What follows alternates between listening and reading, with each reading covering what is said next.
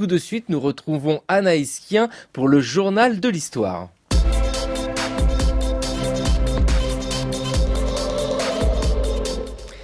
Anaïs Kien, bonjour.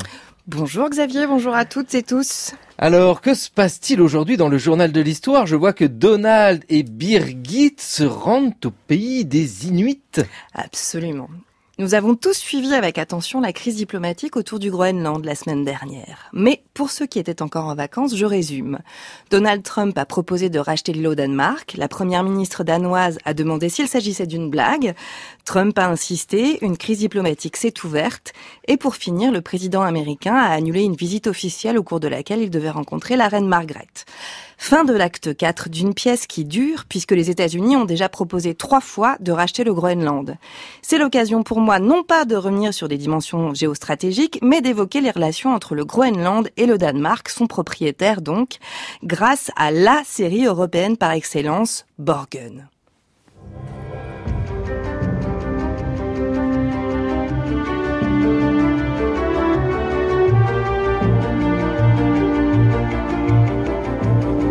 Alors, Anaïs, oui, c'est clair, le hasard fait bien les choses. Hein. Arte rediffuse à partir de jeudi la première saison de Borgen, donc série danoise, iconique, on peut le dire, qui met en scène à grand renfort de Walk and Talk, Brigitte Birgit Nyborg, personnage de fiction. Alors, c'est un personnage euh, qui est devenu l'incarnation, vraiment, on peut le dire, de la féminité européenne du pouvoir. Vous êtes d'accord avec ça? Absolument. Elle, elle, est incarnée par Sijs Babette Knudsen.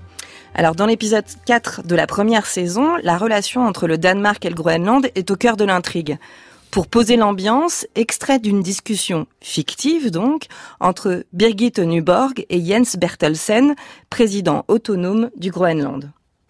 Eh bien Jens, il faut que vous sachiez que ça me fait très plaisir d'être venu et je pense que nous pouvons ensemble finaliser cette affaire. Quoi? Euh, non, c'est rien. C'est parce que cette affaire a commencé il y a 300 ans, quand Hansedge nous a colonisés. Et nous allons la finaliser en une heure, vous pensez? Je voulais évidemment parler de l'affaire de Tulé et de l'avion américain. Ah, celle-là Oui, ça remonte seulement à 60 ans, quand le Danemark a déplacé une ville et ses habitants pour construire la base. Nous sommes aussi responsables d'avoir été colonisés Ah, la question est là et le ton monte très vite. Effectivement, les relations sont très très tendu. Pour rappel, le Groenland a été colonisé par le Danemark il y a effectivement trois siècles. Une autonomie politique progressive est négociée depuis les années 50, mais elle s'est accompagnée dans les années 60 et 70 d'un programme de modernisation qui s'incarnait principalement en une danisation à marche forcée. Le danois est devenu la langue officielle et les enseignants ont été remplacés par des danois pour s'assurer de l'acculturation de la population, reléguant l'identité autochtone à un folklore exotique et révolu.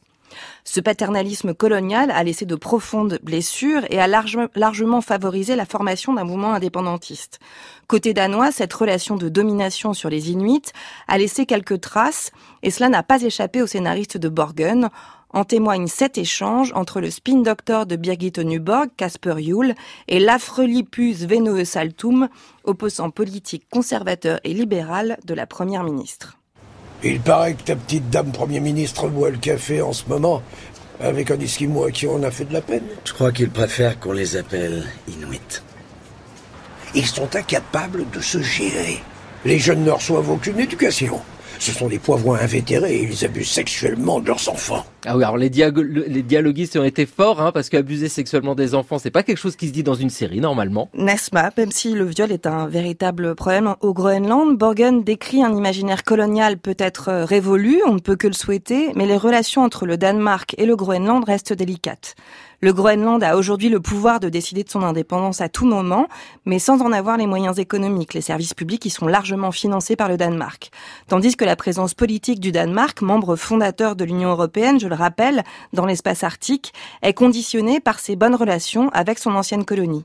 L'avenir de la région arctique, qui attise tant de convoitises, les Chinois, les Russes, mais également les Américains, aussi euh, sera conditionné aussi par la capacité des deux États à réinventer leurs relations post-coloniales à ce titre, cet épisode de Borgen est intitulé d'après un proverbe groenlandais Quand on veut faire taire un fantôme, il grandit de plus belle. C'est très beau comme proverbe. Alors pour voir Borgen, on peut regarder Arte ou le site euh, d'Arte. Euh, pour Donald Trump, vous connaissez quoi, Naïs pour, pour profiter des offres commerciales de Donald Trump, n'hésitez pas à consulter son fil Twitter, Xavier. Merci beaucoup, Anaïs Kien.